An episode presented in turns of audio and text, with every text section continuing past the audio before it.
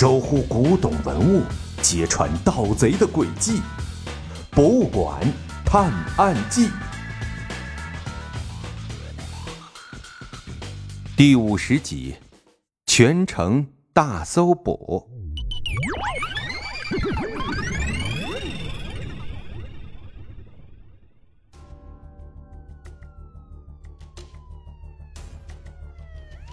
美国警方接到美术馆的报案后，迅速跑到酒店盘查一个叫戈登的英国人。原来中途消失的那个学者正是他。可是等警方到达酒店后，他的房间早就人去屋空了。考虑到五色鹦鹉图的重要价值，以及波士顿美术馆和各位学者的强烈要求，警方决定封锁离开波士顿的水陆空各条线索。对所有人和物品进行仔细的调查。唉，这帮警察的效率可真够低的，从报案到现在八个小时过去了，这才决定全城大搜捕。我估计啊，财神爷早就逃之夭夭了。小芒的坐在美术馆的椅子上，有些失望的听着小小贤给他翻译事情的进展。如果那个戈登真是财神爷假扮的。那他的英式英语也太好了，连这些老外都没发现破绽，这点他可是比你强。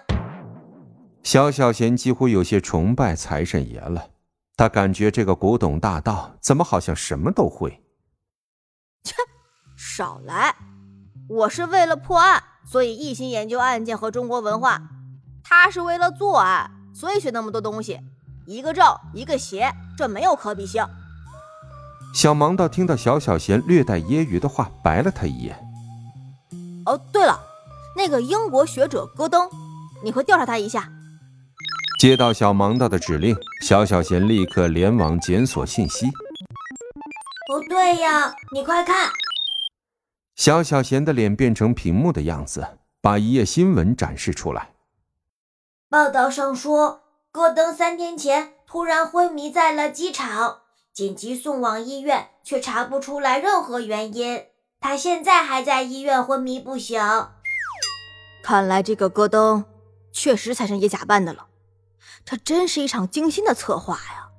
他先是找人假扮了小泉一郎，自己又临时假扮戈登，让人根本来不及反应。那幅画应该是假的，小泉一郎独自回会议室后，把真画藏在了假戈登的包里。在咱们检查小泉一郎的公文包的时候，他就神不知鬼不觉的逃脱了。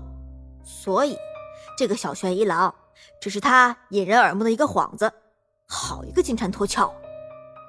小盲道想清楚了财神爷的计谋，也是不禁的一声赞叹：“啊哦，看来这次财神爷应该是成功把五色鹦鹉图偷走了。”嘿，我说你这家伙，今天怎么净长财神爷的志气啊？小盲的盯着小小贤，往他的大脑袋上弹了一下。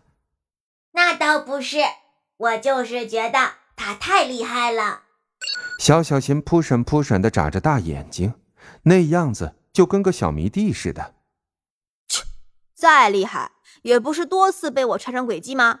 他这一次还是逃不过我的法眼。小盲的说着，从包里取出笔和纸。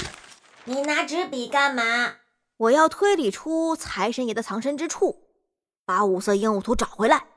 小盲道说完，就专心的在纸上写写画画起来，仿佛和外界绝缘似的，投入到他的推理当中去了。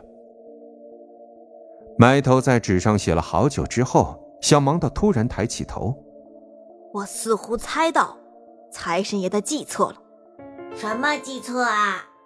小小贤一听，破解了财神爷的计划。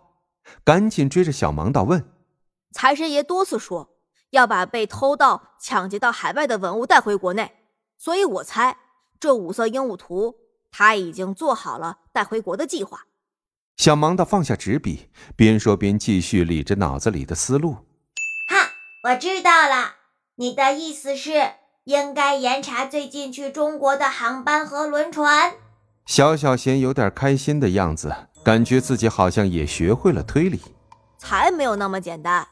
现在大家都在盯着文物盗窃案，他应该不会在这个时期冒险。小盲道靠在椅子上继续说着，好像完全没注意到小小贤刚才做出了一步简单的推理。啊，呃，小小贤意识到自己推理错了，稍稍皱起了眉头。那你说他会怎么办？我猜，他会把五色鹦鹉图藏在一个安全的地方，等风头过去了，再想办法把图带走。我想，我们需要先从他的住处查起。小盲道说完，就从椅子上站起来，准备往房门外走去。你准备怎么查？小小贤紧跟在小盲道的身后。这里酒店太多了，我想我们需要跟警察合作。走吧。小盲道带着小小贤往警察局走去。此时他可离不开小小贤。在异国他乡，小盲道和小小贤能顺利说服警方跟他们合作，一起找回丢失的国宝级文物——五色鹦鹉图吗？